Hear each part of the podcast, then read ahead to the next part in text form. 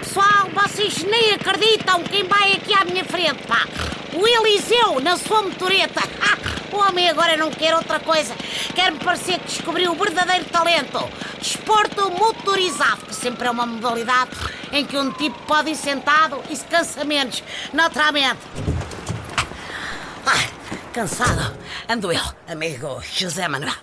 Dá-me licença que me estenda aqui um bocadinho ao comprido no banco de trás do seu táxi.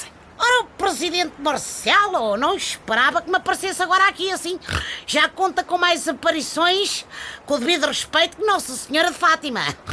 Ai, Fátima, foi justamente aí que começou a minha maratona. Quer dizer, de manhã já tinha visitado dois mercados ali perto de Montreal, cinco hospitais e um lar de idosos. Mas depois, a canseira foi justamente em Fátima, com aquela gente toda louca para me ver e abraçar. Quer dizer, eu acho que a multidão queria ver o Papa Francisco.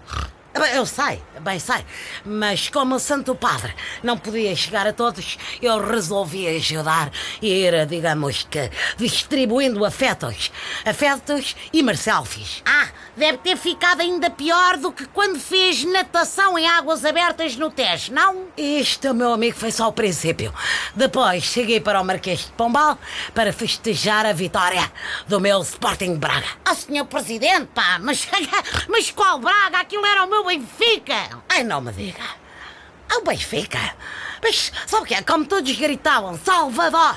Salvador! Eu pensei que estavam a falar do presidente do Braga. Pois isso foi quando o Salvador Sobral, aquele puto para quem eu mando um abraço, pá, ganhou o Festival da Canção. Quer dizer, a Eurovisão, né?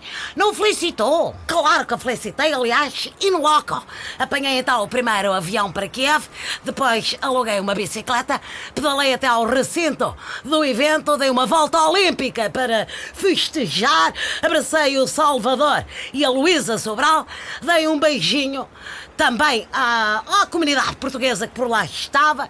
Aliás, sugeri também um novo arranjo para a música com um cavaquinho, uma coisa mais ao jeito de música tradicional que eu levava na mala. Bolas, percebo agora que esteja ainda mais cansado que o Pizzi no fim do campeonato. Pois só que o meu campeonato ainda não acabou. Vá, se não se importa, dê-me uma belezita que vem aí mais um fim de semana e eu tenho de estar preparado caso Portugal ganhe mais alguma coisa.